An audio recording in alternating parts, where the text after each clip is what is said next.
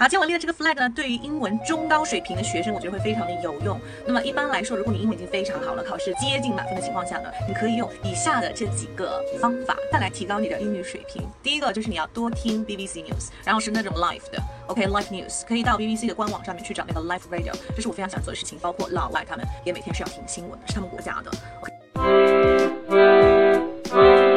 Choose one radio that you really like。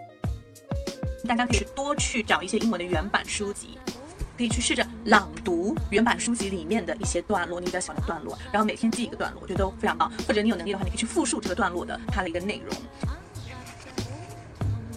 大家可以根据自己的这个爱好 read for fun，不要很带着一种目的性的去阅读。比如说，我现在非常喜欢一些这种家居类的内容。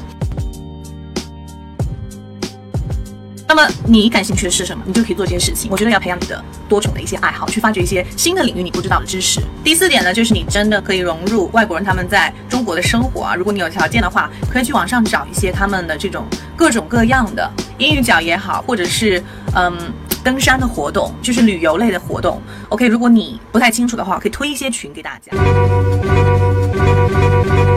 Get to know each other，就是尽量跟他们面对面的进行一些交流和学习，把我们的文化爱传播出去。Thank you for listening, and I'm Maggie Tao。